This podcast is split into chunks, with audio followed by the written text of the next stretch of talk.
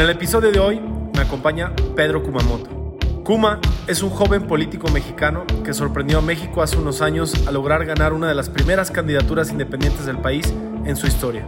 Ahora, con unos años más de experiencia, lo describo como alguien con un genuino deseo de transformar, una perspectiva contemporánea de servidor público y una pasión por el cambio.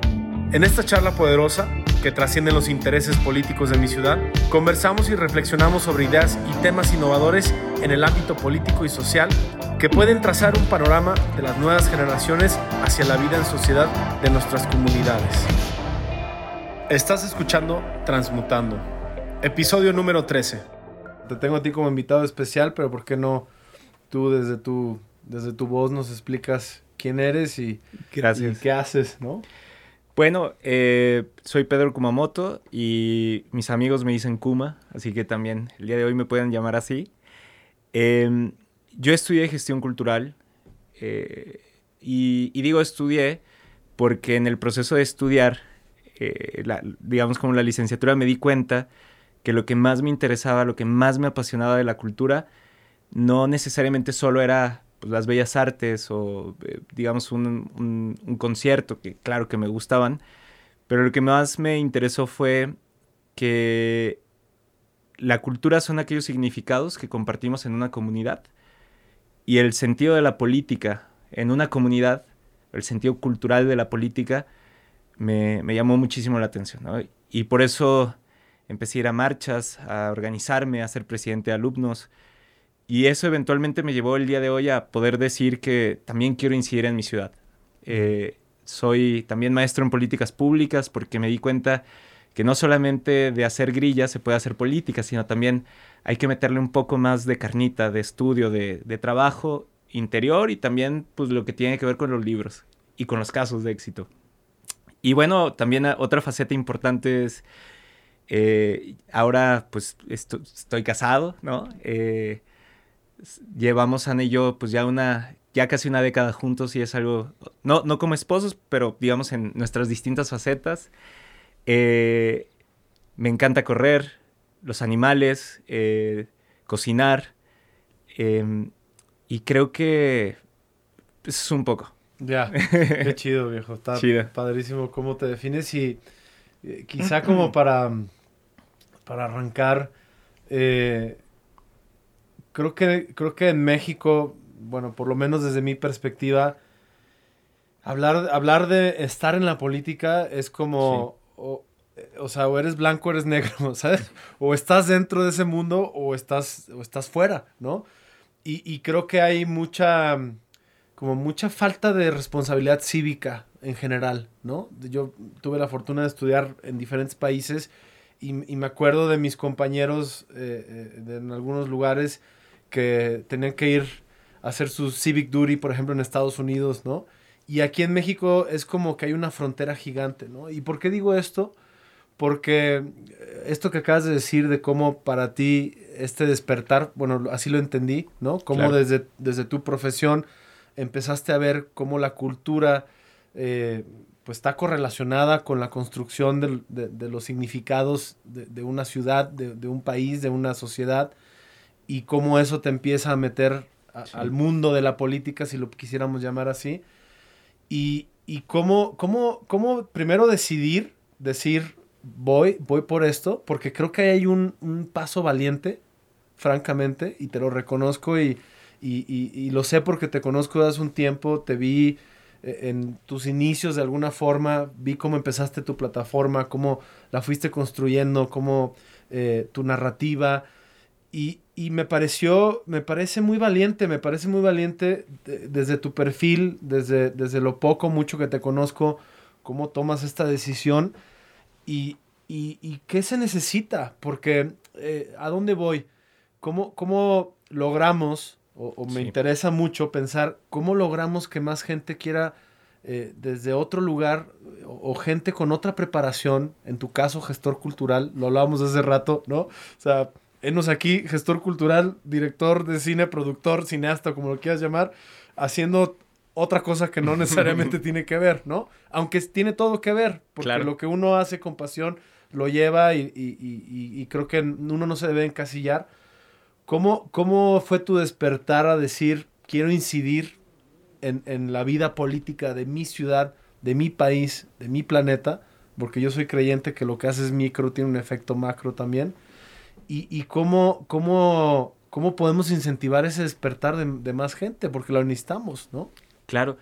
Fíjate que yo alcanzo a ver muchas cosas de las que dices em, como metidas en la frase, trato de, plantearla siempre con, con, la lógica de la derrota anticipada, ¿no?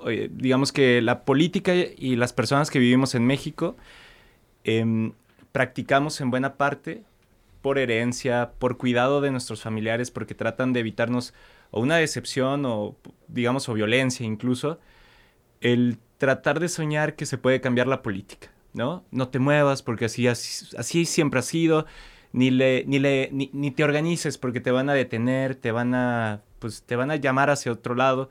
O sea, la cantidad de veces que nos decían cuando estábamos recolectando firmas, hoy por hoy, de, la calle, en el día a día, te van a detener, te van a, te van a comprar y si no te alcanzan a comprar, te van a secuestrar o te van a matar, ¿no? Eso es como el ADN por un lado, no creo que sea todo, pero una parte del ADN que, claro, ha vivido muchísimas decepciones, eh, promesas que no se alcanzan a cumplir, esos momentos en donde casi se alcanza que un movimiento, que una organización, que algo ah, genere este cambio, que de alguna forma alcanza o no alcanza a llegar. Yo creo que ha llegado y que nos ha permeado a todos, que somos al final del día resultado de las voces del 68 y del 71 y eventualmente del 88 y de lo que pasa en el 94 y 2000. O sea, hay muchas luchas que nos hacen que el día de hoy tú y yo podamos estar platicando aquí. Pero eso no se alcanza a ver. Se cree que si no se gana esa elección en ese momento, me pasó a mí en 2018, ¿no? Si no la ganas en ese momento, entonces ¿para qué fue todo? Yo creo que ahí es cuando hay que voltear un poco a Drexler y decir que hay que amar más la trama que el desenlace, ¿no? y que en ese proceso nos estamos construyendo. Y entonces, ¿cómo dar el paso? Yo creo que en principio eh, te mentiría si te dijera, yo me vi en un escenario en donde estaría disputando una elección para el Senado, para, para una alcaldía. Pues no, no, no, ese fue no más orgánico, ¿no? Exacto, porque cuando, no sé, cuando estás en el proceso de poder identificar, no sé, qué es lo que te apasiona, pues no estás pensando probablemente cuando, digo, tú nos podrás platicar, ¿no? Pero cuando tú dijiste, yo quiero dirigir cine, pues probablemente no estabas pensando cómo lo ibas a hacer para postproducir tu primer eh, largometraje o tu primer cortometraje. Estabas pensando, quiero poner eh, Tarkovsky, ¿no? que tenemos aquí a Solaris, ¿no? Me encanta lo que hace y la sensibilidad con la que retrata este, este viaje, esta, esta relación, estos momentos, estos destellos de humanidad. Pues eso es todo lo que te mueve. Y eso también, de alguna forma, pasa en la política, ¿no? No estás pensando en, la última consecuencia, o al menos a mí no me pasó por la mente, quiero ser el, el, don fregón de, de, algún lugar. No, más bien me movilizó que me dolía voltear a ver que, no sé, que el transporte público no funcionaba de la manera en la que debía de funcionar, que a mi hermana le daba miedo salir a la calle, me dolió mucho ver que a mi abuela le deterioró la salud el estar esperando durante dos años y medio que la atendieran en el Seguro Social para cambiarle una rodilla este, por una prótesis. Y luego con ese dolor o con ese miedo también existen otras pulsiones que puede ser la ilusión, ¿no? La ilusión de que cuando estamos juntos, cuando estamos juntas, pues sí cambian cosas, ¿no? Y, creo que, digamos, para sintetizar también, algo importante es, me di cuenta que el miedo a hacer política, a hablar en, por, por otras o con otras personas, eh, ese miedo solo se puede vencer acompañado, ¿no? Mm. Este, y creo que eso es algo que yo me acuerdo mucho que sentía cuando iba eh, al estadio, ¿no? O sea, como la primera vez que, de sentir esa parte de, ah, caray, ¿no? Cuántas, cuántas voces, cuántas emociones. también siendo totalmente honesto, la primera vez que fui al estadio me puse menos atención quizás en el partido y más en el fenómeno que estaba pasando alrededor, ¿no? En la gente, ¿no? En la, energía que se mueve, ¿no? Exacto. Entonces, no sé, creo que, te digo, hay pequeños destellos, a lo mejor en la, en la infancia, hay pequeños destellos en la adolescencia, pero francamente el momento que me moviliza y que me hace decir, pues hay que hacer algo, básicamente fue, te digo, pasar a la vida universitaria y decir, ok, aquí hay algo y, no estoy solo, ¿no? Somos muchas personas que sentimos que algo no anda bien, sigo pensándolo, ¿no? Pero no va a ser con la tristeza, el enojo y el desasosiego, solamente eso, pues eso no moviliza, no convoca, no permite que nos organicemos. Y creo que, no sé, ha sido, te digo, un proceso que va y viene, sube y baja y del cual sigo aprendiendo mucho. Está bien interesante, dices varias cosas que de ahí podríamos partir para hablar de varios temas, por ejemplo, obviamente este, este miedo que es como este monstruo en este país, justo lo dijiste muy bien, ¿no? O sea, cómo, cómo está este, esta, esta voz entre, entre toda la gente que te dice, ni te metas ahí, este, te van a hacer esto, aquello.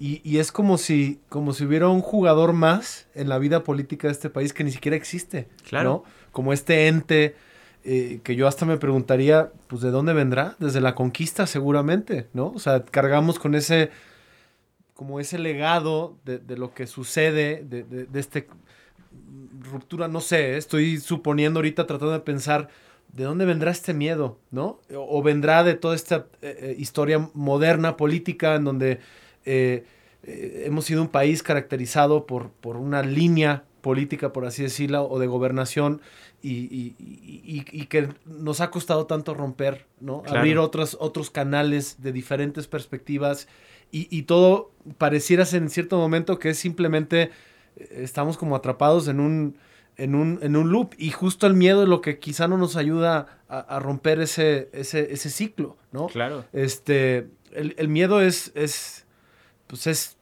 yo creo que, digamos, la contraparte del amor, ¿no? O sea, porque tú hablas de la energía en el estadio, de la energía de la colectividad, que es muy poderosa y que es parte de los movimientos que tenemos que provocar para los cambios. Y por otro lado está el miedo, que es todo lo contrario, lo que limita, lo que carcome, lo que no permite que, seamos más activos, ¿no? Eso, eh, digo, no sé, no sé qué piensas de eso. Lo otro que se me, me, pareció muy poderoso es em, e, esto que hablas de, de, de cómo, de cómo ¿Cómo, ¿Cómo conviertes e, esta energía de lo colectivo? O sea, ¿cómo, cómo eh, esto que tú ves y, que dices, bueno, eh, yo veo esto, porque sí creo que hay ciertas personas que nos estamos y que podemos fijarnos en otras cosas, sí. ¿no? Eh, yo creo que algo que aprendí mucho de mi padre es que cuando la gente tiene hambre y tiene necesidad, pues difícilmente va a estar pensando en cómo mejorar el, sistema de transporte, ¿no? Porque su primera necesidad no está cubierto. Una vez que tú cumples tus primeras necesidades, pues se te abre un panorama de otro, otro espectro de cosas que puedes hacer para, para tener injerencia en tu ciudad, tu comunidad, en tu familia. Pero mientras tus necesidades básicas no se cumplan, pues es muy difícil que veas eso, ¿no? Tú tienes el privilegio, yo tengo, tenemos muchos el privilegio de estar viendo, oye, ¿cómo mejoramos esto? ¿Cómo mejoramos aquello? ¿no? Y cómo convertir eso, cómo, cómo capitalizar eso en el buen sentido, cómo buscar la forma de decir, oye, esto no está haciendo falta y, cómo canalizarlo hacia algo concreto y sólido en un país donde hay miedo, hay este, eh, una, eh, digamos, un desenfado o un, escepticismo por participar activamente en los cambios de, una ciudad. Eh, eso, ¿no? Eso me, me, interesa mucho pensar cómo ha sido tu proceso de ir descubriendo, ok, quiero participar, ¿no? Me doy cuenta en mi vida universitaria, como lo dijiste, quiero participar, quiero tener injerencia. ¿Cómo, cómo empezamos a convertir las cosas en acciones? Claro. Que aparte está concatenado con lo primero que decías, ¿no? Esta parte de eh, este tercer jugador, ¿no? Que está por ahí, ¿no? Está, digamos, como las fuerzas de el cambio, la fuerza del, miedo, como lo, mencionas, ¿no? De que todo permanezca, el status quo, que todo permanezca igual, ¿no? Y yo creo que esta frase de, y como no sabíamos que era imposible, fuimos y lo hicimos, es algo que, que, debe de permear, ¿no? ¿Cuántas veces no pasa en los negocios, en la cultura y en este caso también en la política? Puede y ha pasado muchas veces que cuando no estamos escuchando esa pulsión de todo debe de permanecer así porque siempre ha sido así y así va a ser siempre, eh, empiezan a suceder cambios importantísimos.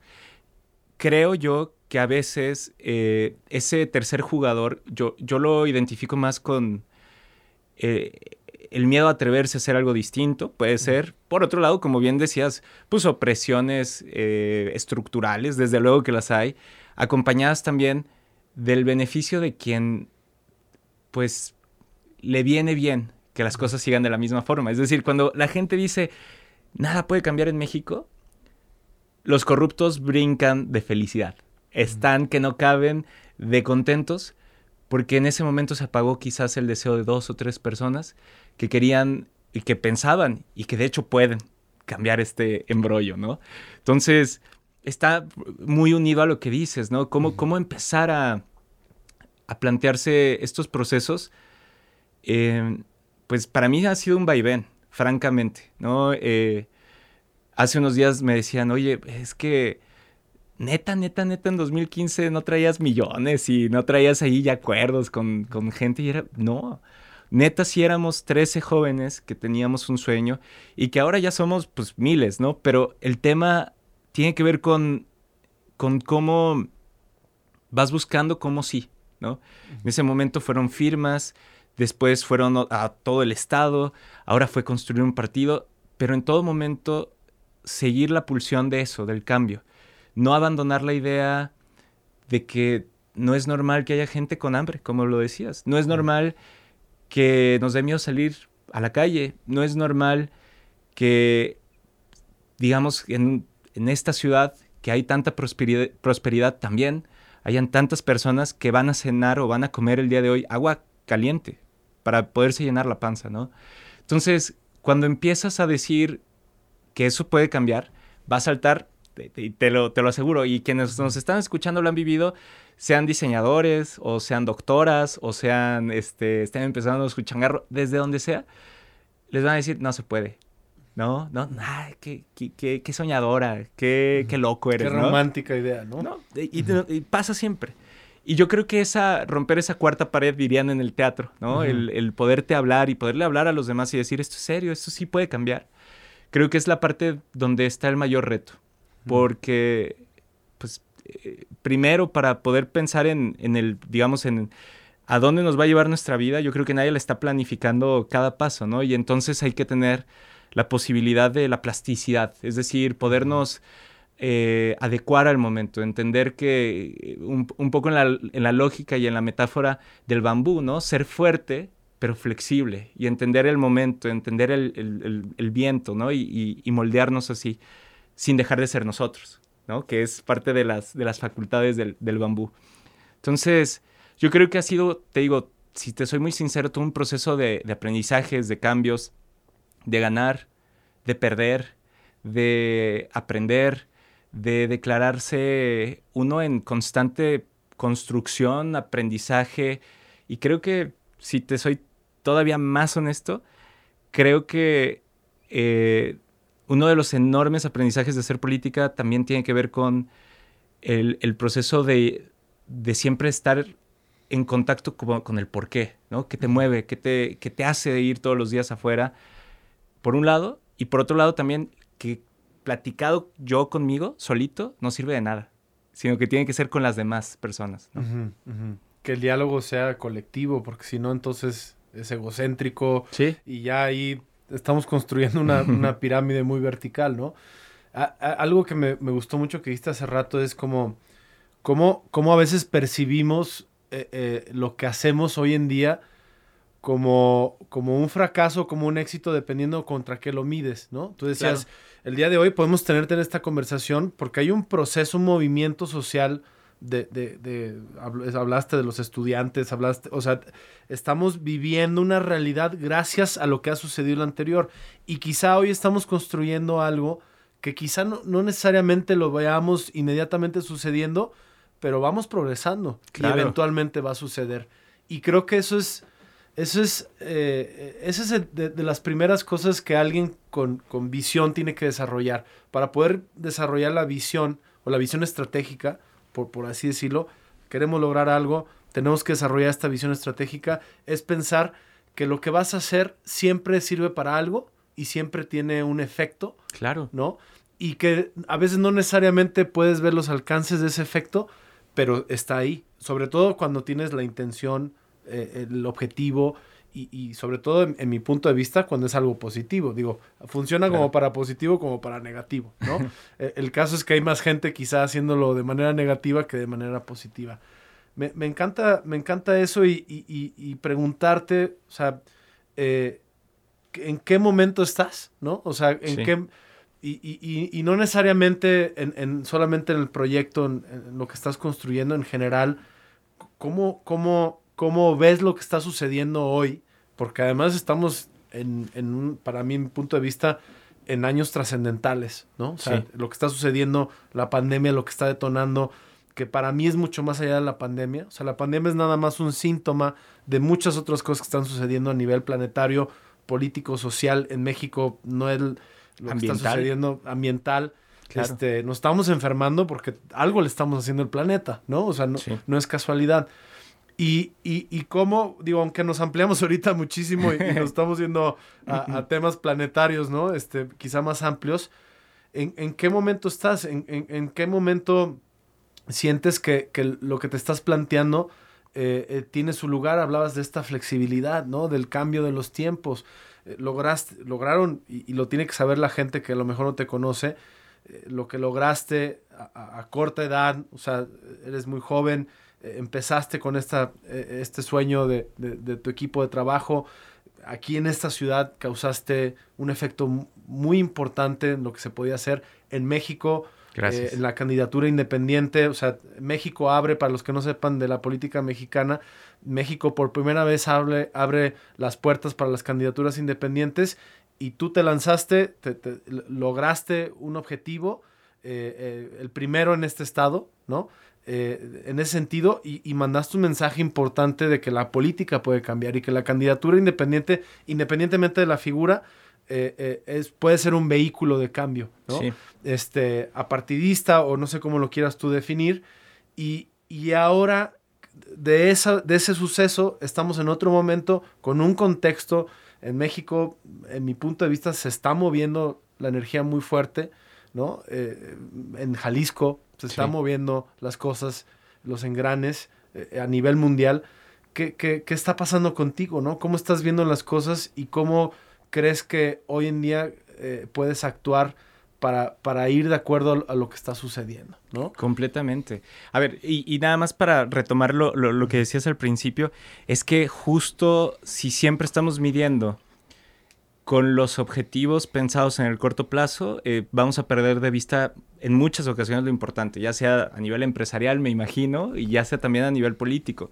Si a mi bisabuela, si mi bisabuela hubiera dicho que ella iba a poder votar, la hubieran llamado loca.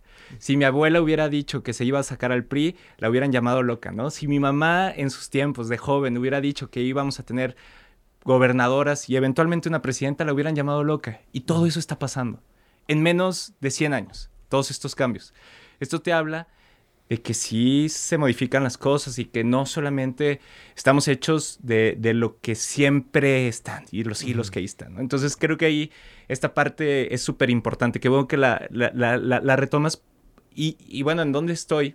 Eh, también tomando esto, yo trato de imaginarnos como que somos una oruga de una cantidad infinita de etapas. Es decir, ¿no? La oruga después se vuelve, eh, va haciendo su capullo y después eventualmente es la, mariposa y bueno, pues nosotros imaginándonos que todo el tiempo estamos en esa, en esa transición de entender si nos toca o no hacer un capullo, si nos toca hacer eh, mariposa, si nos toca cambiar a otro tipo de, estación, porque creo que eso es lo que nos ha sucedido. El, el espíritu de lo que hemos hecho siempre tiene que ver con cómo estamos eh, reflexionando que la política debe de servir para que nadie precisamente tenga hambre, para que todas las personas puedan ir a un hospital y ser atendidas de manera digna, que existan gobiernos municipales, estatales, federales, eh, que atiendan una necesidad muy clara. Si te da COVID, pues tienes un gran porcentaje eh, dependiendo de tus condiciones, de, enfermarte y de eventualmente, perdón, o sea, si te da COVID, te puedes, em, eh, digamos, desarrollar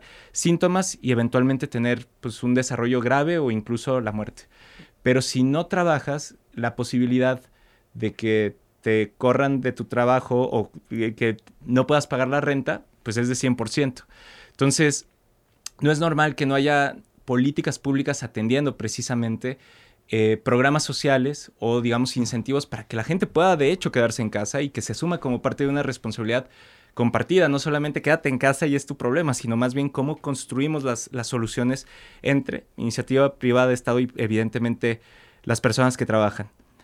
No es normal eh, que dentro de la política, y eso es lo que creo que es parte de este espíritu, de esta oruga que, que, ya la mencioné muchas veces, pero creo que ayuda para entender que no existan espacios en común, realmente. O sea, que nos den miedo ir a los parques, que no estén en las condiciones óptimas, que una persona en silla de ruedas no pueda transitar en, las banquetas, que una persona tenga miedo, a salir a la calle.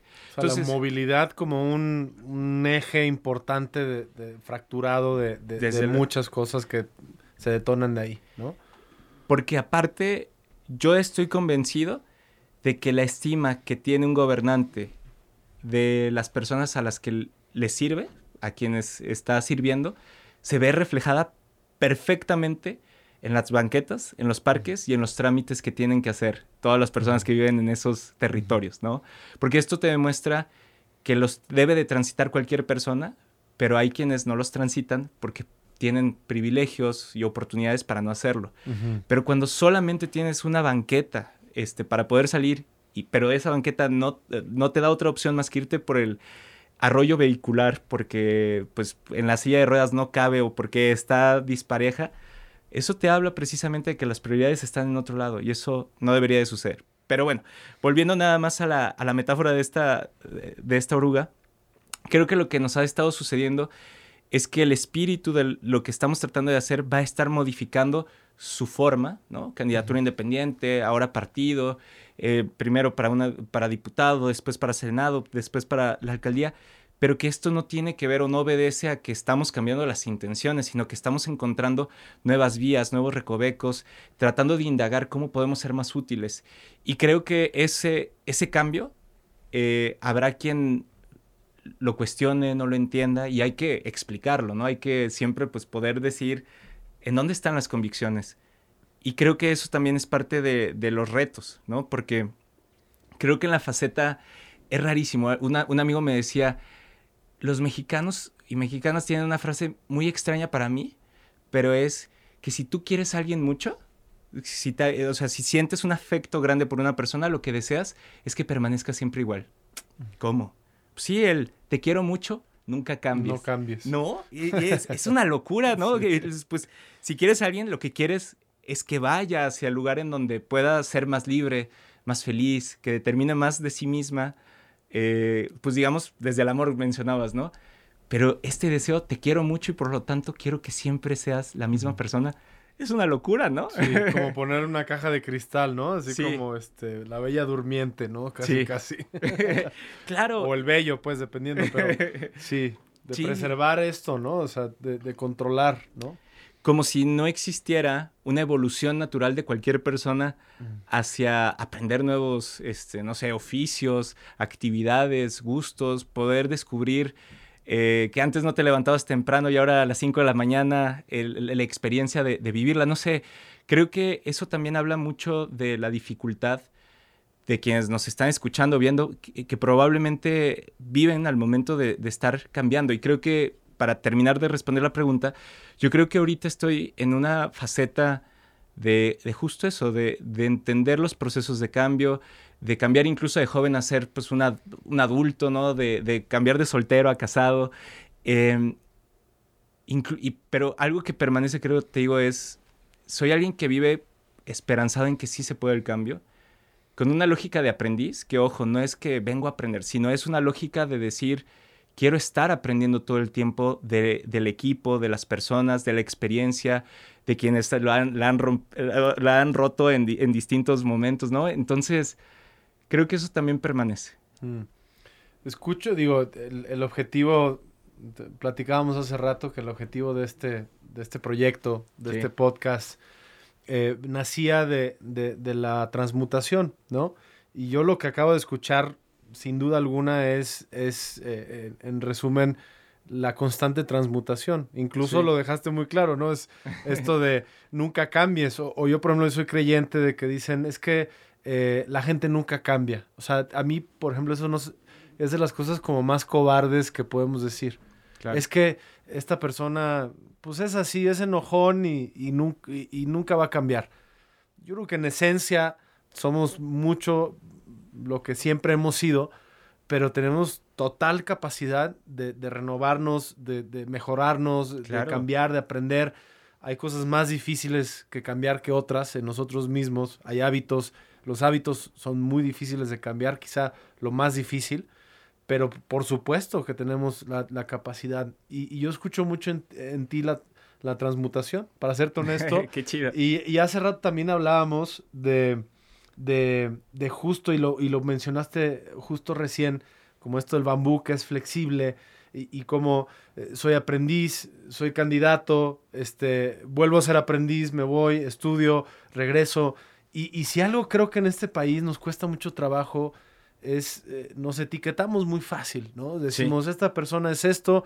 A mí me ha pasado muchísimo y yo de lejos, porque durante un tiempo no, no te vi, no, tenemos tiempo que no nos veíamos, te, veía y, me podía imaginar mucho de lo que te estaba sucediendo porque a mí me sucedían cosas similares, ¿no? En donde asumo una responsabilidad y, es, eh, ah, es que es cineasta, entonces como es cineasta, pues no puede ser otra cosa, ¿no? Y no sabe nada de fútbol. ¿Y qué es saber de fútbol? Ah, es que no es gente de fútbol.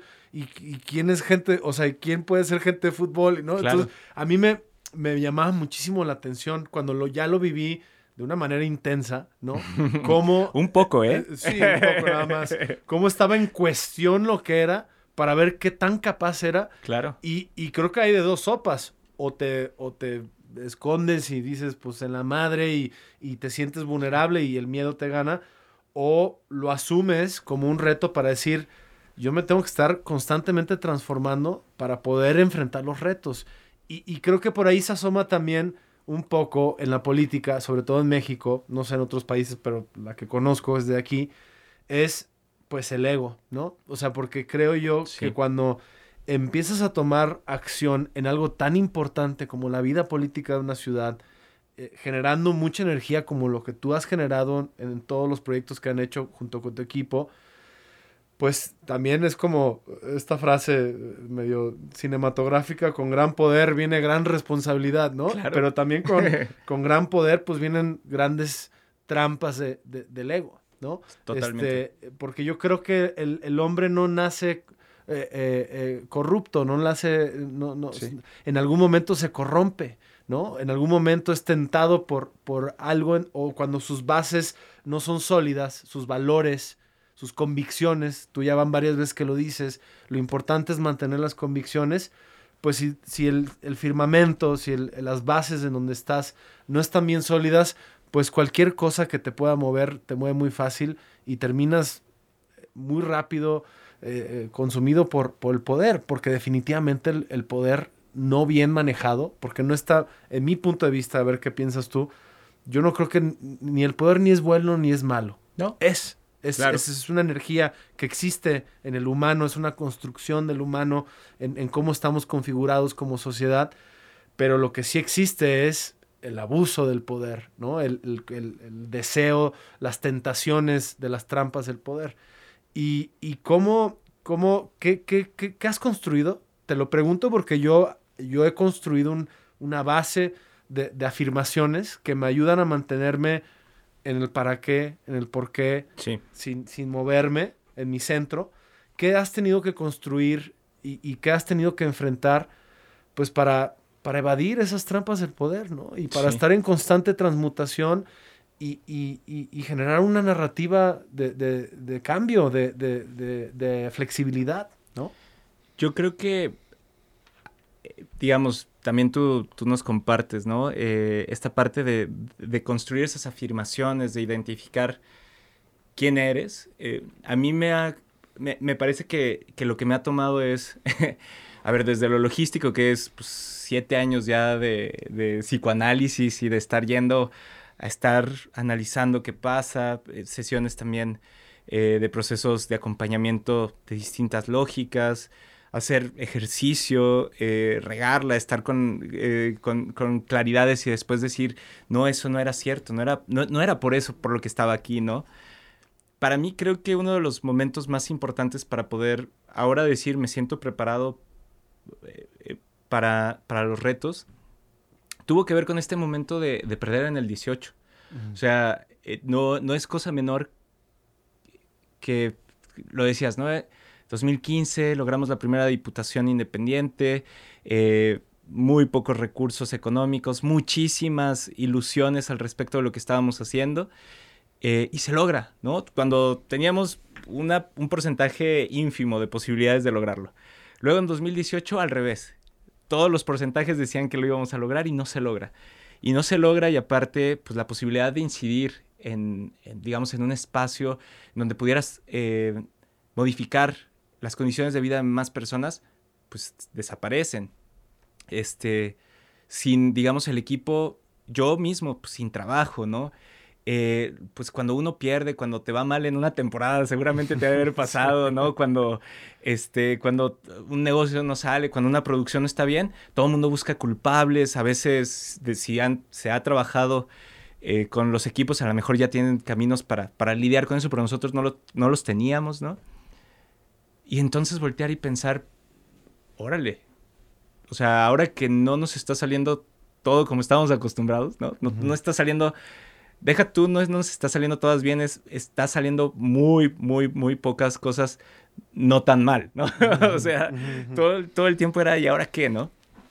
Y entonces decir, y esto me ayudó mucho, esto es un punto de partida y no es un punto de llegada. Eso es lo primero, ¿no? Que todo esto me ayuda y me prepara para algo que viene, para algo que sigue, ¿no? Aquí no acaba la historia, ¿no? Y entonces pensar el ejercicio del poder, el pensar en el ejercicio, incluso también de introspección, de voltear y decir, pues esto no se acaba por más que hoy sientas que, las, que, el agua la traes hasta acá, ¿no? Dos, yo creo que poder, este, dinero, reconocimiento, todo ello, como bien mencionas, no son por sí solos constitutivos de algo perverso, malo, eh, sino que en todo caso son herramientas que pueden ser utilizadas. ¿eh? Alguien me lo decía y creo, creo ya últimamente más en eso, pues no es lo mismo ejercer autoridad que ser autoritario. Es decir, esto se vale, esto no se vale, son los límites. Y lo otro, pues es ser bien manchado con, con la autoridad que se ha puesto, ¿no? Sobre ti. Pero no son lo mismo y hemos acostumbrado a, a creer que son lo mismo. Lo mismo es el ejercicio de poder, ¿no? Ese ejercicio de poder que te puede llevar a conseguir... Eh, miles de toneladas para alguien que es, para personas que están viviendo una situación eh, difícil, pues eso definitivamente es un poder ejercido de una forma positiva y, compartida con las demás personas. Pero también, pues puedes llamar a desconocer que las personas que tenemos cierto tipo de color de piel o que venimos de un país, pues no tenemos, no deberíamos de tener derechos, pues eso también es ejercer poder, ¿no? Entonces, yo coincido mucho con esa visión.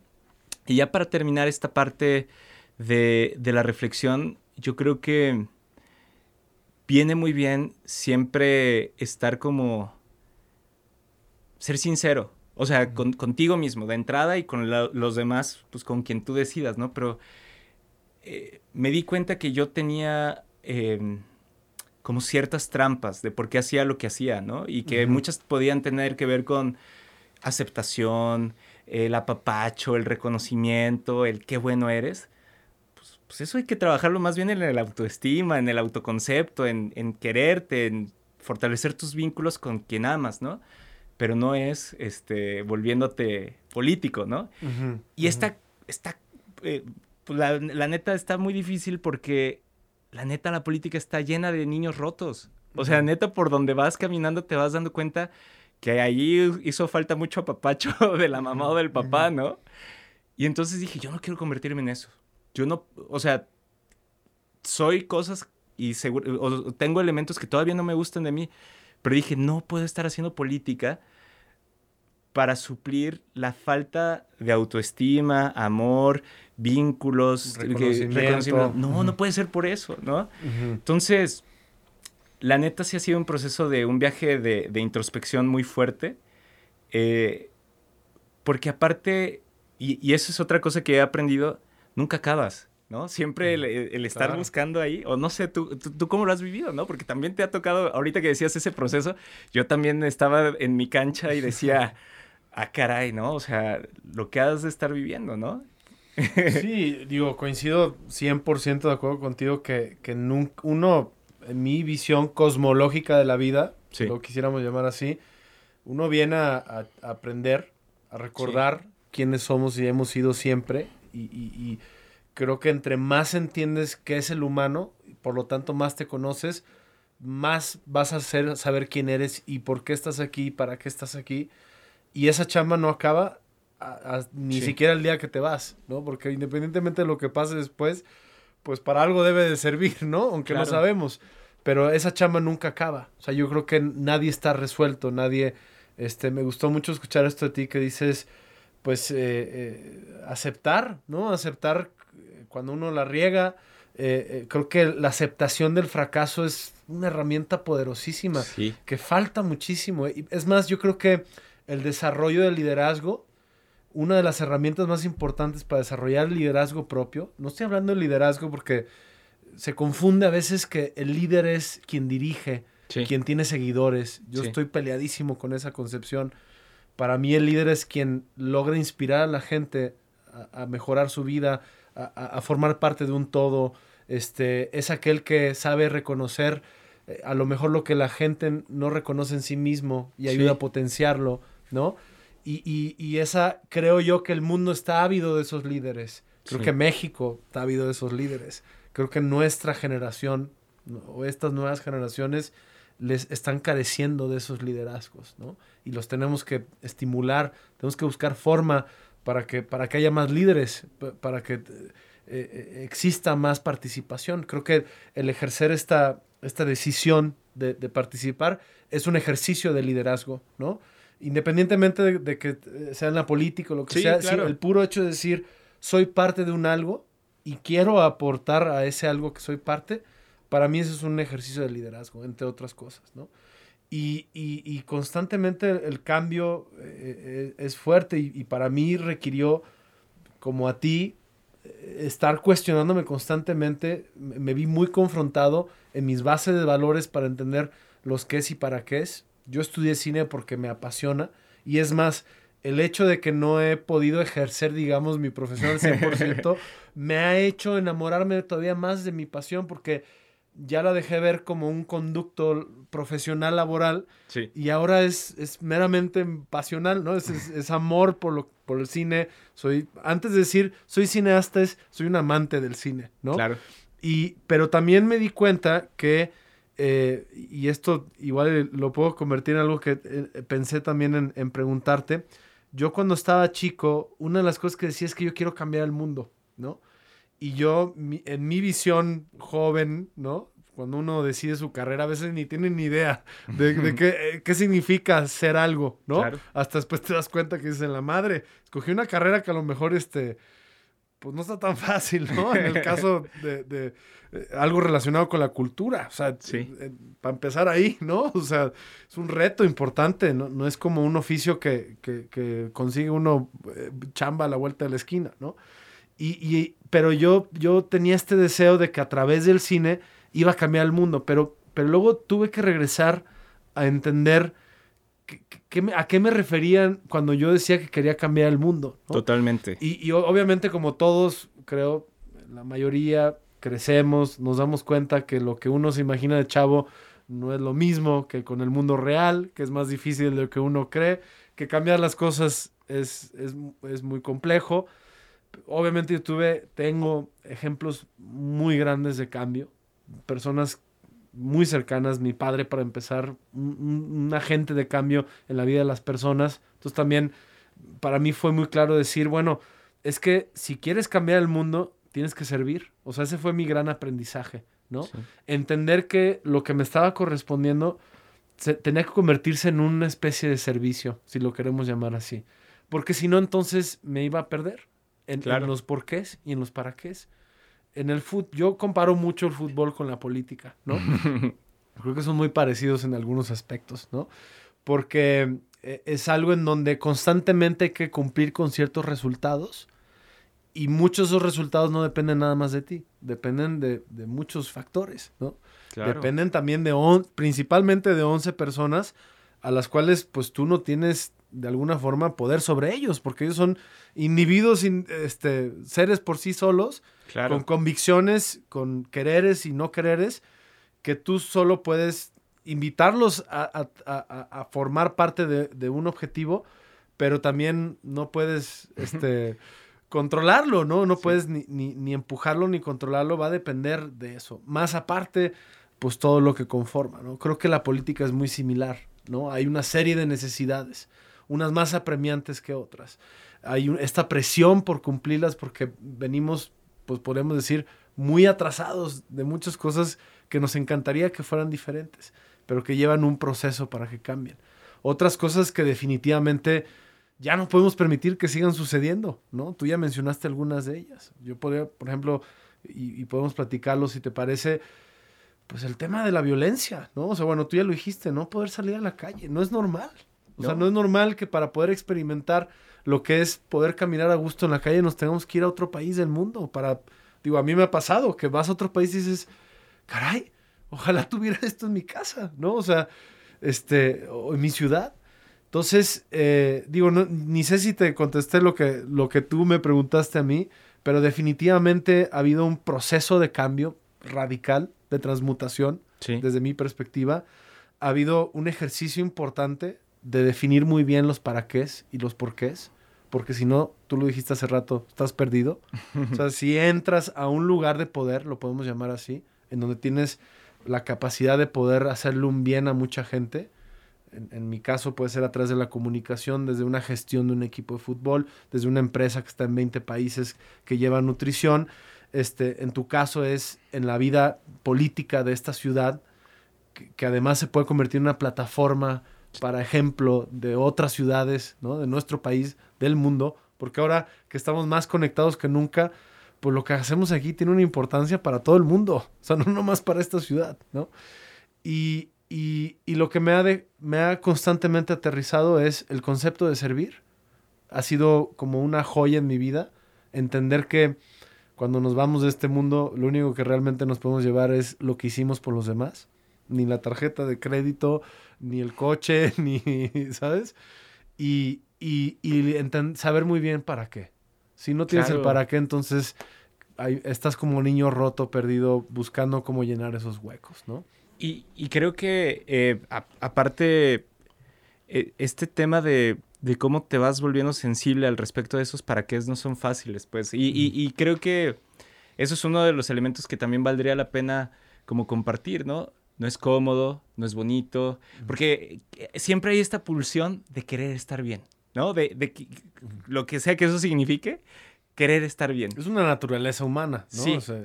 Pero cuando digo que no es cómodo o no es estar bien, no, no me refiero a que no genera bienestar, sino cuando digo que el cambio es por sí mismo incómodo, genera dudas, no tienes eh, claridades de dónde estás caminando, eh, te hace como todo el tiempo como muy consciente del camino y eventualmente pasa. ¿no? Pero esta idea de todo va a estar bien durante este proceso de cambio, creo que es importante irla abandonando, ¿no? Porque esta transmutación de la que estás hablando, al menos para mí, sí fue como un proceso de, decir, órale, o sea, veo que estas cosas está, estoy avanzando en estas, no, esto no tenía idea que lo tenía.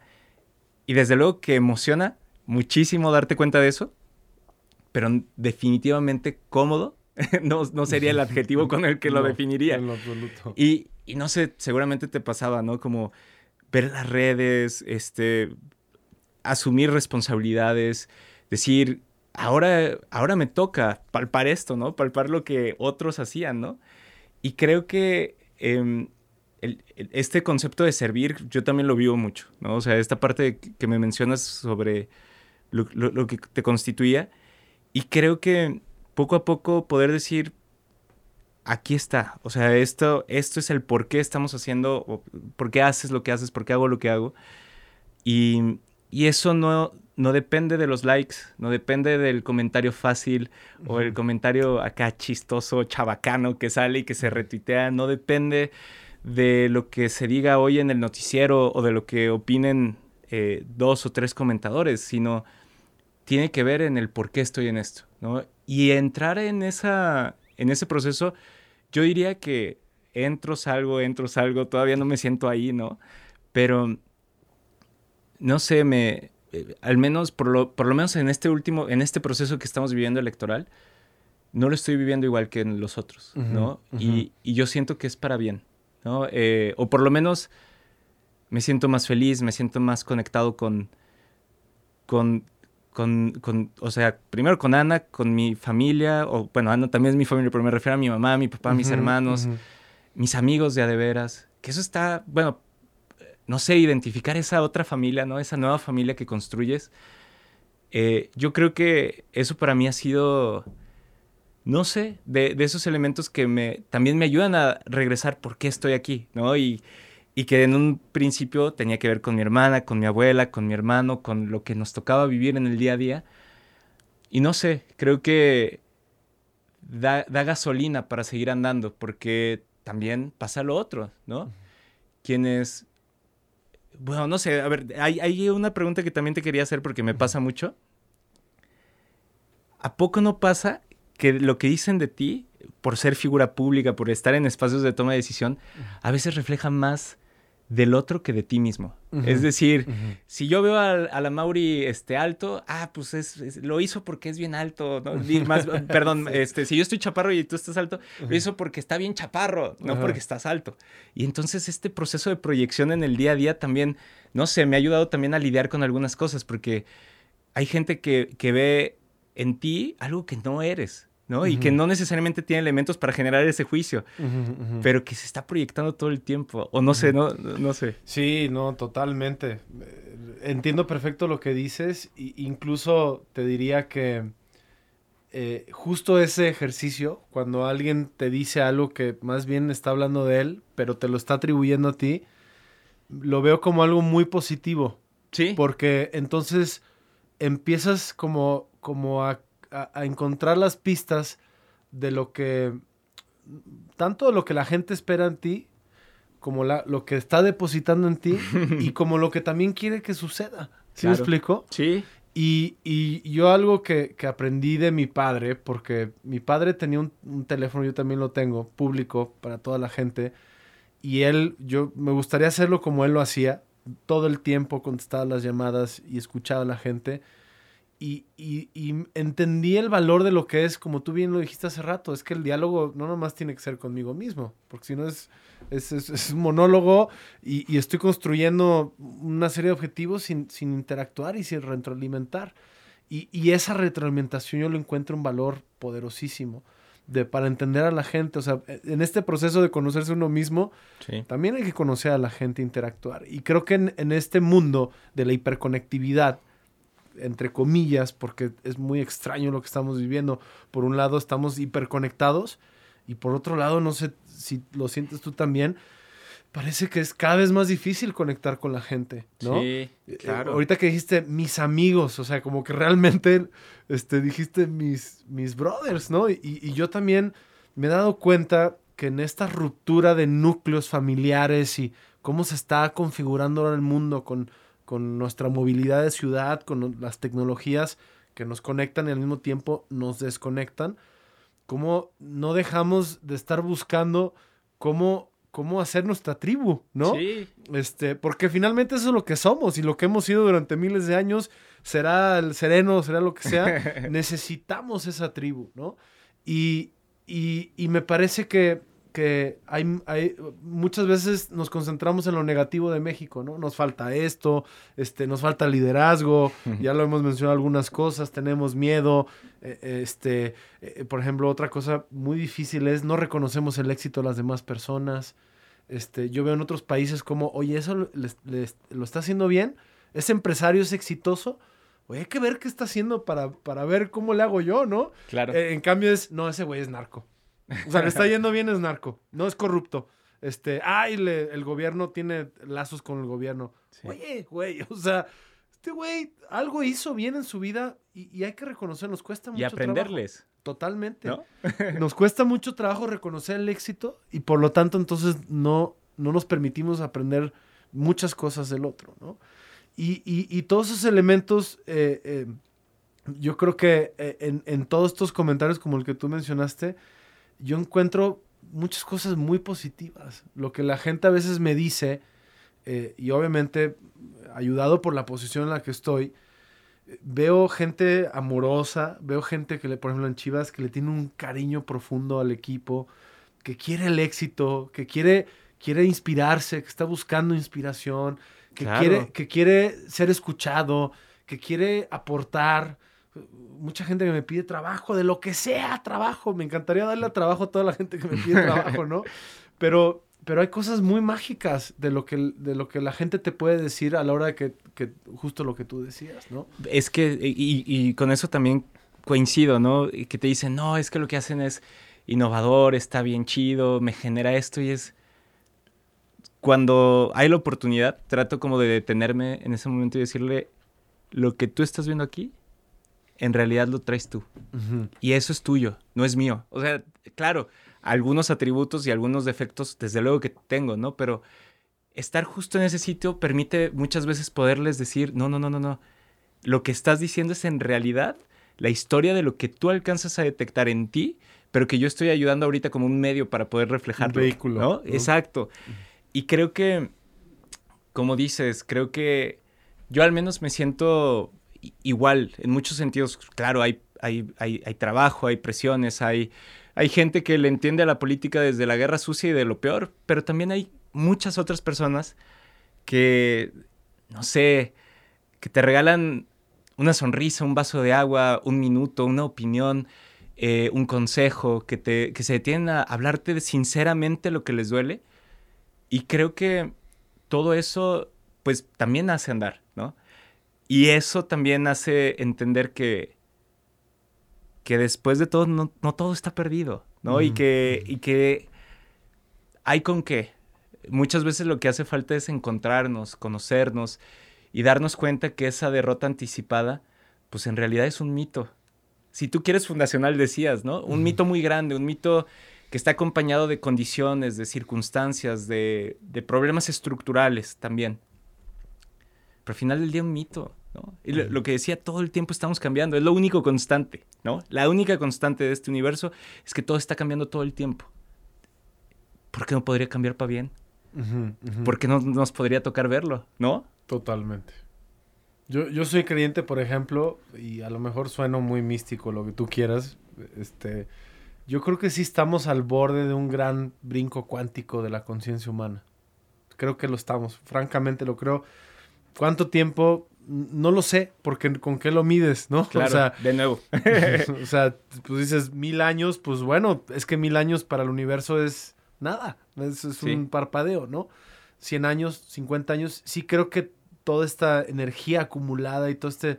Em, quizá desde un aspecto positivo, ¿no? Eh, todos estos errores que estamos cometiendo, gastando nuestros recursos, ensuciando, eh, por decirlo leve, destruyendo el planeta en donde vivimos, nuestra casa, pues creo que es una inmadurez de la conciencia. Estamos en un proceso de inmadurez, pero que eventualmente tenemos que dar ese brinco. Tenemos que buscarlo también porque no se va a dar nada más así gratis, ¿no? Porque qué cómodo el humano, lo difícil del humano es que hasta que no se ve en riesgo, es como cuando no entra, no querías hacer la tarea, procrastinabas y el día, una noche antes de entregar este el ensayo o, el trabajo, este, o presentar algo muy importante, pues te pones a hacerlo. El pánico de andar en la última noche, ¿no? Exacto. Creo que tenemos mucho de eso como humanos, ¿no? Y, y no sé si, ojalá no llegue la situación más crítica para que podamos dar ese brinco. Pero sí creo que estamos en un. El puro hecho de que podamos decirlo creo que ya implica un avance en la humanidad eh, visualizarlo, ¿no? Y estos brincos de los que hablas también están muy tangibles, o sea, dices, puede ser mil años, pero yo lo veo muy tangible en, siempre he sido una persona muy sensible al tema de los animales y el medio ambiente, pero platicar con, con la banda de 16, 18 años te dice, Comper, que ahí te voy, ¿no? O sea, neta, estructuran su plan de vida, estructuran su día a día, sus pasiones, pensando en buena medida en el medio ambiente, en una nueva relación entre las personas, en muchísimo más respeto y en entender que, pues no importa tu orientación, tu origen, tu religión, eh, tu color de piel. O sea, no sé, la, neta a mí me esperanza muchísimo, eh, un poco lo que dices, ¿no? Desde la parte de creer, pero también de la parte de ver. O sea, yo sí creo que estamos ahí y ahí hay un tema, ¿no? Y, yo creo Mauri que nos toca ser una generación que sea un poco un dique de contención entre ese mundo que nos ha tocado también ver y vivir, ¿no? Estos niños rotos de la política de los que hablaba, la corrupción, el patrimonialismo, el amiguismo, todas estas pues fregaderas que la neta yo quiero ver desaparecidos de la política. Y de todo, de todos ah, los ámbitos. Claro, no, totalmente. Pero lo que digo es, creo que deberíamos de ser una, un, un, dique de contención porque yo alcanzo a ver con mucha esperanza, mucha empatía. Mi hermano tiene 18, nos llevamos 12 años. Este, y se quieren comer el mundo y yo creo que se lo merecen. Ahora, necesitamos escuchar a los viejos, ¿no? A nuestras abuelas, a nuestros papás, a, todas ellas, porque tienen mucha sabiduría, sacarlo mejor y tratar de ser como este pivote. Eh, y por ello yo pienso que no estás del todo llevándolo a lo místico, también lo veo en los demás, pues. En lo real, en lo terrenal, ¿no? sí, y ni siquiera, digo, mencioné mil años como diciendo, bueno, mil años no es nada, claro, de evolución humana, por así decirlo, o de la conciencia humana. Pero yo sí creo que es, o sea, lo que ha sucedido en, los últimos 50 años de la historia de la humanidad, pues, estamos nos estamos acelerando. También creo que estamos viendo los efectos de esta evolución tan rápida en tan poco tiempo, ¿no? Que no, nos ha ni siquiera permitido poder eh, eh, agarrar, ¿no? Sostener todo lo que estamos recibiendo como información. Yo te quiero preguntar algo, y, y esto es algo quizá más que ver con también con futurear, porque sí, ya estamos hablando quizá de, posibles realidades, ¿no? Yo, yo caigo de repente en, estas reflexiones de, lo que sucede, me pasa como a ti, o sea, volteo y digo, ¿y cómo, cómo logramos cambiar esto? ¿Cómo esta, esta necesidad de querer tener injerencia para que las cosas sean mejor para más personas, ¿no? Y, lo hago y con mi trabajo siento que aporto mucho eso y, y por supuesto me gustaría cada vez más y, trataré de por lo menos pasar por esta vida tratando de hacer mucho por muchas personas, ¿no? Este, pero de repente digo es que quizá lo que no estamos entendiendo es que el formato actual de cómo, cómo nos gobernamos, cómo, cómo nos organizamos, me parece que de repente que es obsoleto, ¿no? Este, y me pongo, bueno, si, si fuera ese el caso, entonces, ¿cuál sería el siguiente modelo, ¿no? si estamos hablando de estos brincos cuánticos de la humanidad, de la conciencia, ¿cuál, seguiría, cuál, ¿cuál es el siguiente paso? ¿no? O sea, venimos, digamos, en la historia de la humanidad, de repente repitiendo los mismos patrones, ¿no? La monarquía. Y luego, hasta hoy en día, a mí me parece, por ejemplo, pues muy gracioso que seguimos eh, con formatos eh, eh, oligarcas y, y, monarcas, ¿no? O sea, digo, es que ya fue, ya fue, ¿no? O sea, y, y, la de, cuánto ha tardado para que la democracia permee en, en, nuestro sistema de configuración de civilización. Pero, y perdón que me estoy yendo, ¿eh? estoy, estoy quizá igual y uh, ya me, me fui demasiado, pero yo visualizo que quizá el siguiente modelo que nos puede funcionar, porque parto de un principio que creo que, o de más bien de una problemática, somos demasiados. O sea, el problema creo yo es que ya somos demasiados humanos y que no podemos gobernarnos de la misma forma que nos hemos gobernado porque simplemente el humano no se había tenido que enfrentar con tanta gente, con alimentar a tanta gente, con organizar a tanta gente, ¿no? Y, y cada vez que pienso en esto, pienso en, es que tenemos que volver a los orígenes, ¿no? A estas pequeñas configuraciones de comunidades, incluso pienso que muchos de los problemas pueden ser solucionados si empezamos a hacer más chicos los círculos, no sé si me explicó, si, si las juntas vecinales de un distrito, de, una ciudad, tuvieran más participación, si, si, limitáramos estos poderes unilaterales, por así decirlo, empezaría a fluir una energía completamente distinta. Y estamos viendo fenómenos, tampoco me estoy yendo tan lejos. O sea, en, ciertos países nórdicos ya están estas, por ejemplo, estos cotos, bueno, como lo conocemos en México como coto, que son estas eh, comunidades cerradas, ¿no? De casas, en donde ya son autosuficientes, autosustentables, que tienen una participación en el cúmulo de la, de la ciudad, pero que ya están pensando en, en cómo creamos estas micronúcleos, ¿no? Como, como estas tribus, por así decirlo. O sea, cuando digo volver a los orígenes es decir, pues tenemos que volver a la tribu, ¿no? somos vecinos de un edificio, pues, pues ¿cómo nos organizamos para que por lo menos en nuestro edificio las cosas funcionen, ¿no? Totalmente. Y creo que, a ver, la parte de cuál es el futuro eh, tiene mucho que ver por qué estoy en la política. Para mí, esencialmente, tiene que ver en cómo se distribuye de una manera justa el poder. Eh, es uno de los temas del por qué estoy yo aquí.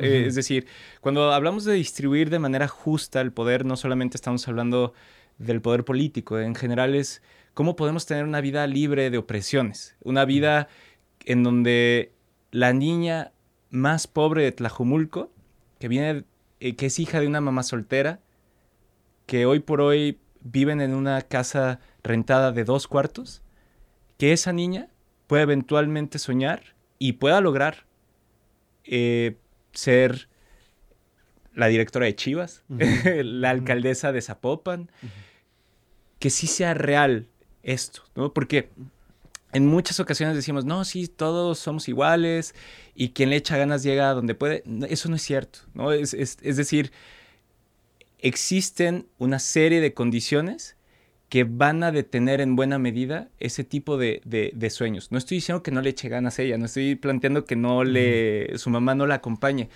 pero creo que son situaciones extraordinarias que se deberían de normalizar. Es decir, este caso de éxito de quien logra sus objetivos, el, el caso del migrante que prospera, el caso del changarro eh, que se da y que crece muchísimo, ¿no? Las carnitas que eventualmente se vuelven en el estadio, ¿no? este, son casos extraordinarios, no son la norma. Son los casos que nos hacen darnos cuenta de una reflexión que es qué tenemos que hacer para que esa niña pueda lograr esos objetivos, ¿no? Y entonces te habla de una mejor distribución del poder político, pero también de voltear a ver nuestras comunidades y justo lo que estás diciendo, cómo construimos por ejemplo, otro nivel de gobierno del que hemos visto, incluso hay en otros estados de la República, ¿no? Un nivel más, eh, por así decirlo, regional, acotado, más pequeño, que se dedica a gestionar ciertos servicios, puede ser el agua, puede ser eh, servicios relacionados con los parques, es decir, que sí tengan una toma de decisiones, por, algo muy importante. Una vez que tomas decisiones, algo cambia en ti. Y creo que eso es importante, porque te hace tener un, juicio un poco más holístico al respecto de, qué pasa en, al momento de que algo cambia en una comunidad.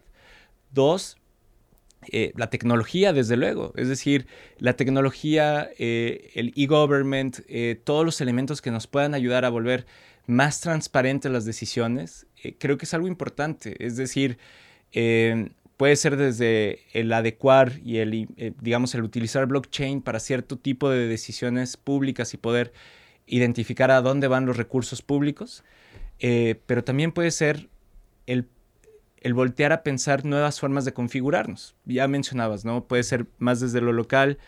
Hay teóricos políticos actualmente discutiendo la relevancia de también, por ejemplo, que ciertos cargos y cierto porcentaje no sean a través del voto, eh, de, digamos, de los más carismáticos, de los que saben hablar, sino que sea a través también de un proceso de, azar por algo bien simple. Y tienen mucha razón en esto.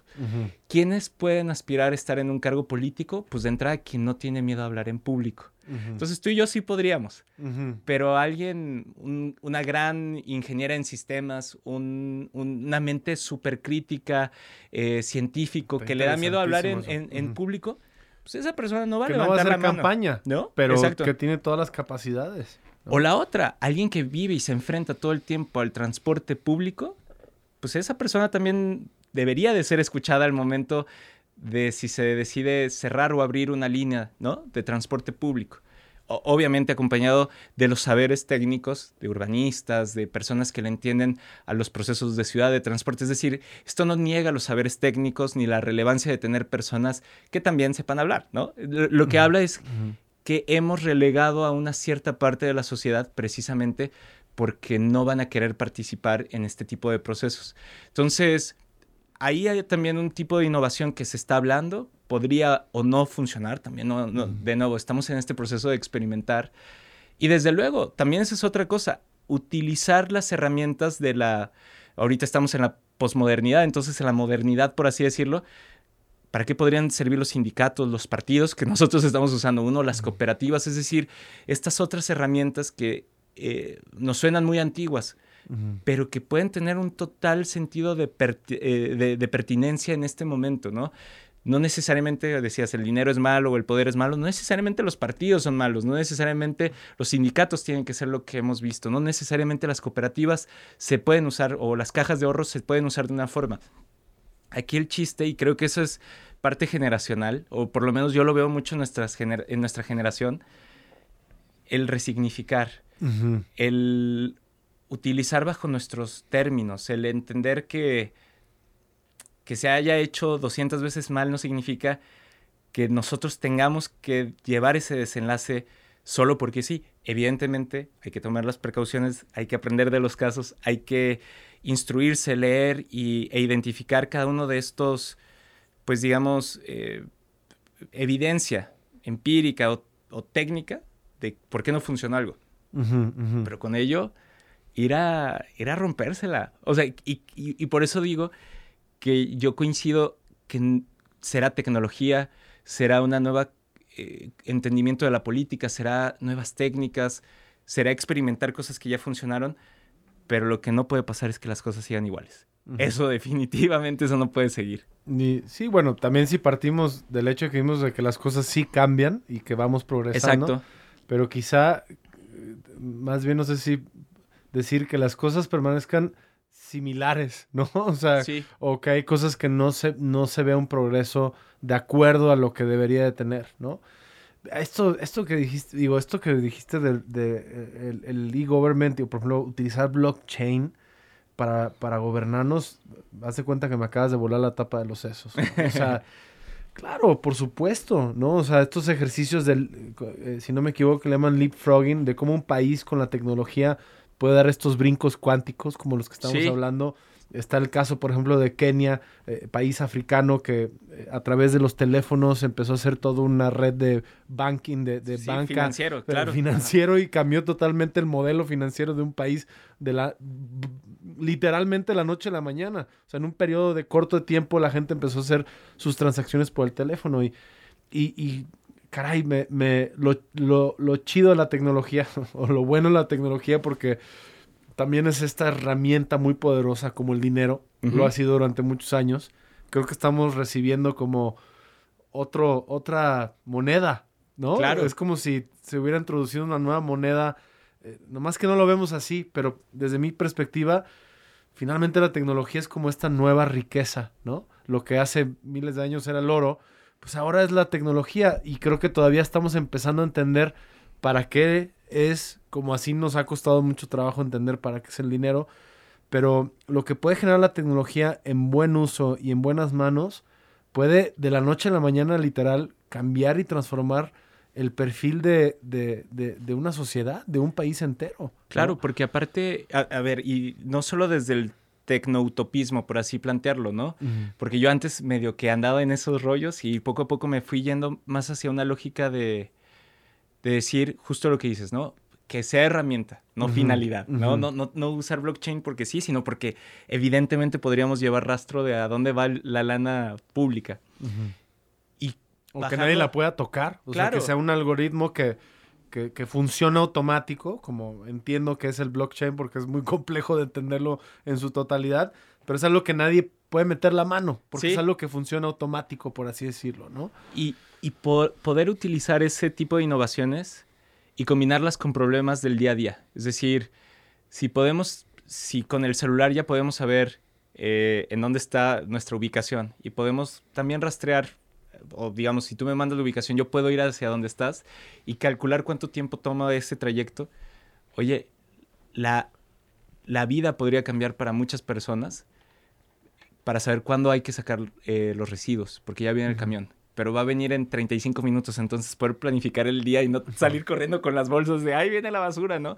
Lo mismo con el transporte público, pensar también en que los trámites puedan suceder sin la necesidad de tener que sentarte, que te sellen, casi casi rogar que se haga un trámite que, pues si tienes los elementos y los puedes comprobar electrónicamente, ¿por qué carambas tendrías que, de nuevo, parecer que te van a conseguir un, milagrito, ¿no? O sea, creo que eh, algunas cosas tienen que ver con, con esta innovación tecnológica, otras tendrán que ver con recuperar lo, bueno o lo relevante, lo pertinente de prácticas que ya se vienen usando. Lo que te decía del sorteísmo, que se le dice, eh, pues a final del día es algo que viene pasando en Estados Unidos desde hace muchos años, que es pues, el sorteo de los jurados, ¿no?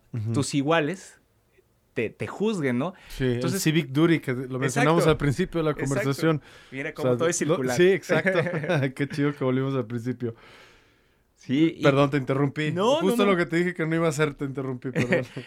Al final del día es, a veces lo más innovador no tiene que ver necesariamente con lo más nuevo, sino tiene que ver con recorrer un camino que pudo haber sido utilizado por otras cosas, pero para resolver una problemática con un nuevo proceso eh, mental, colectivo, político, eh, empresarial. Es decir, hay muchas veces que las innovaciones no tienen todo que ver con lo tecnológico, sino que tienen que ver con la práctica, con el por qué estoy haciendo esto, qué problema estoy resolviendo. Eh, pongo un ejemplo, ¿no?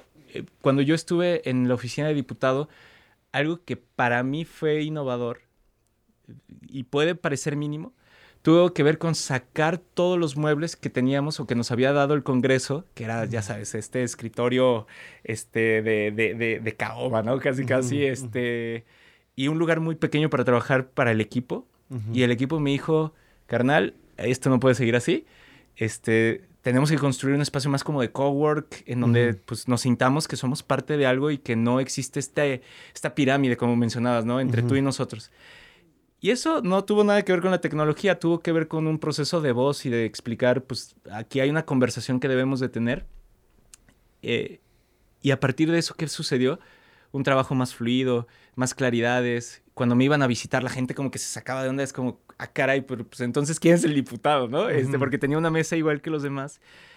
También yo estoy seguro que me ahorró muchos momentos de intento de cooptación, de corrupción, de, de aquí cómo se, se mueve, porque estaba, literalmente no había barreras, ¿no? O sea... La comidita, la reunioncita, ¿no? El, el, el, el, after hours, ¿no? Este, interesante, güey. Entonces, este es un ejemplo, de nuevo, mínimo, pero que demuestra que lo tecnológico va a ser vital como esa herramienta que mencionabas y también los nuevos caminos que estemos dispuestos a hacer y, a transmutar a final del día. Sí, oye, esto último y, podemos cerrar con esto.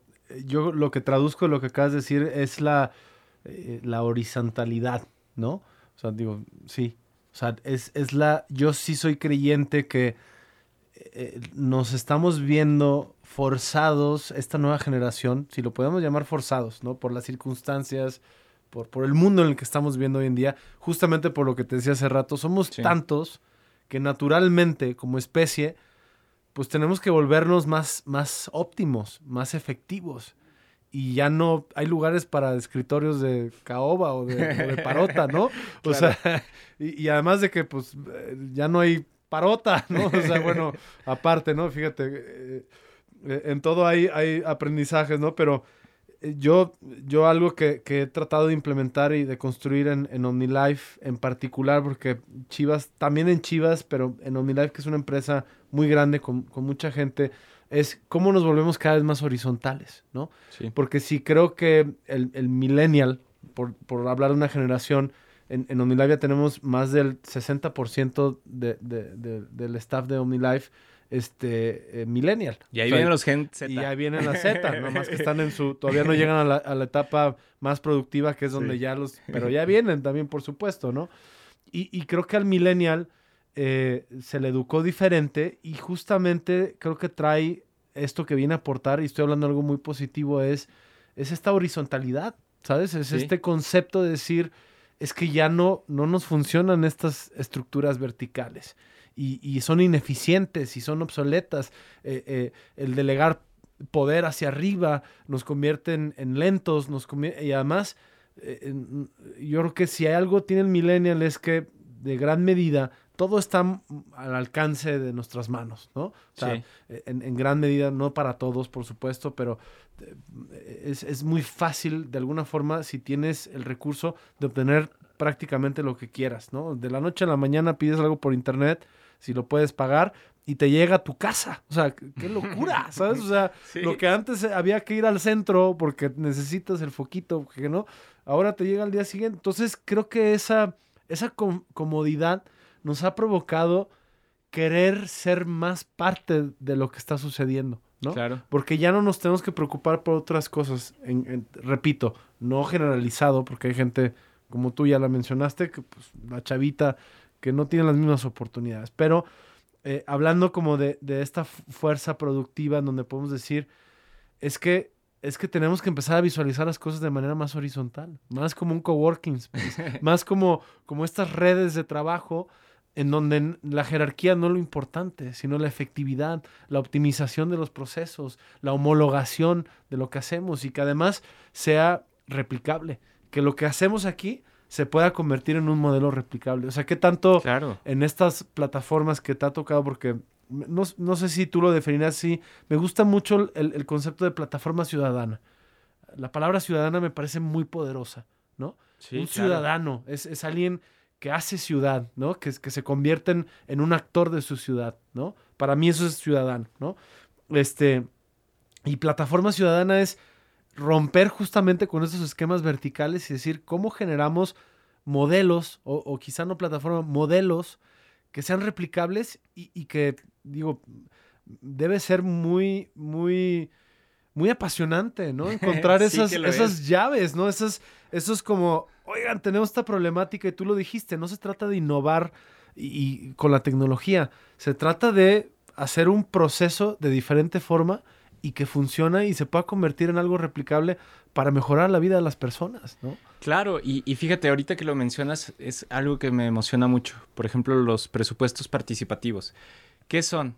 Eh, pueden parecer y verse de muchas formas y cada partido eh, gobernante lo usa de, manera distinta aquí en el país, pero esencialmente es algo que creo que, hace mucha falta y es generar espacios de reflexión con la ciudadanía que lo que haga es preguntar si tenemos 10 pesos, ¿qué hacemos con ellos? ¿Cómo construimos una ciudad que parezca y que sea de hecho una ciudad eh, en donde puedas caminar, en donde te sientas segura, en donde puedas ir al parque, en donde puedas eh, ser atendido en el, en el centro de salud.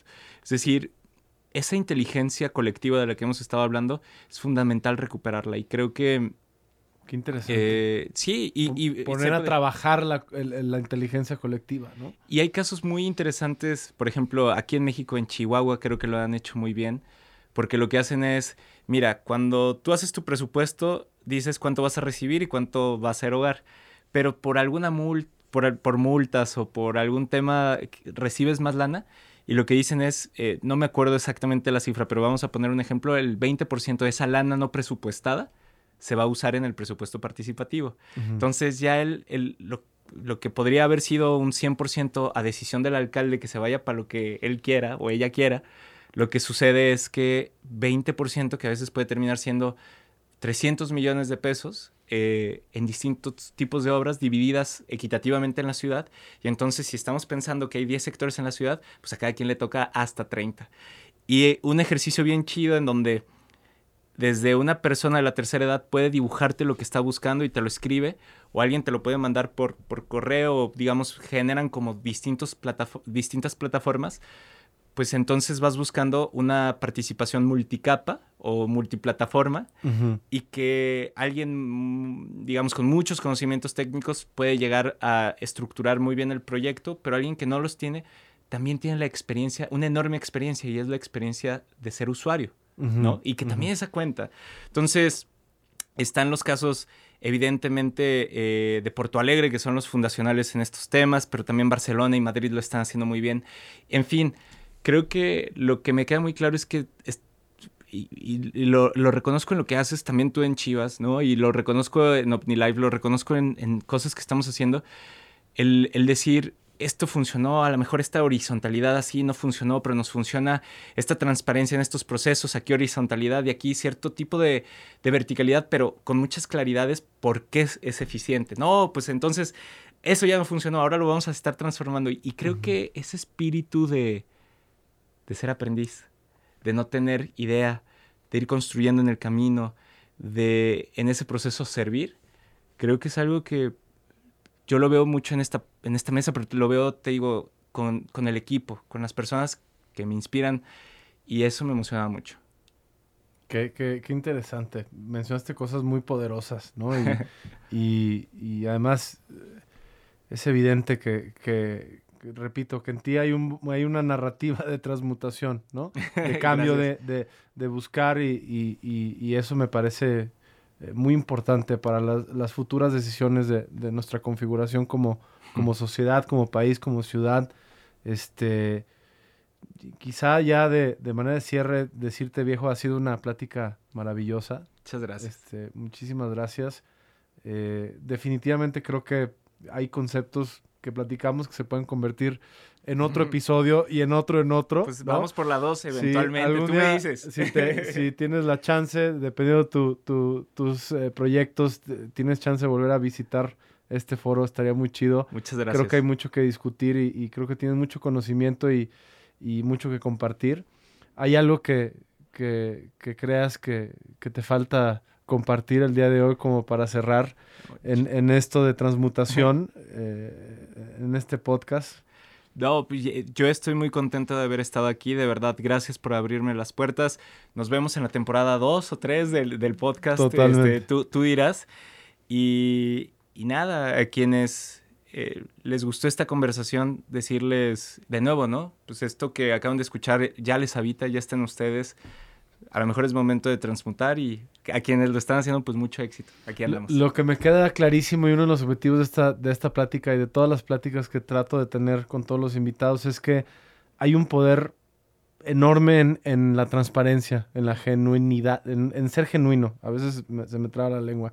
Este, yo creo que algo que, que reconozco en ti, hablando de este poder de reconocer, porque yo también soy creyente en lo que veo en ti es porque algo. Sí, claro. Es que eh, veo, veo, veo una persona que quiere ser genuina. Y creo que este mundo necesita más personas genuinas. Eh, este, este podcast, por ejemplo, es mi intención de ser genuino porque, porque creo que la, eh, el mundo necesita que seamos más transparentes y, y creo que vamos a aprender mucho. Creo que la conciencia se va a desarrollar de manera exponencial cuando podemos lograr ser cada vez más, más genuinos y no, no estar rotos, ¿no? No estar este, como niños rotos tratando de llenar huecos. Totalmente. Y, ayudar a, quienes están rotos a, encontrar su, su, parte genuina y que, y, que podamos ser todos más transparentes. Ha sido una plática genuina y transparente. Gracias, viejo. Muchísimas eh, gracias. Muchas gracias.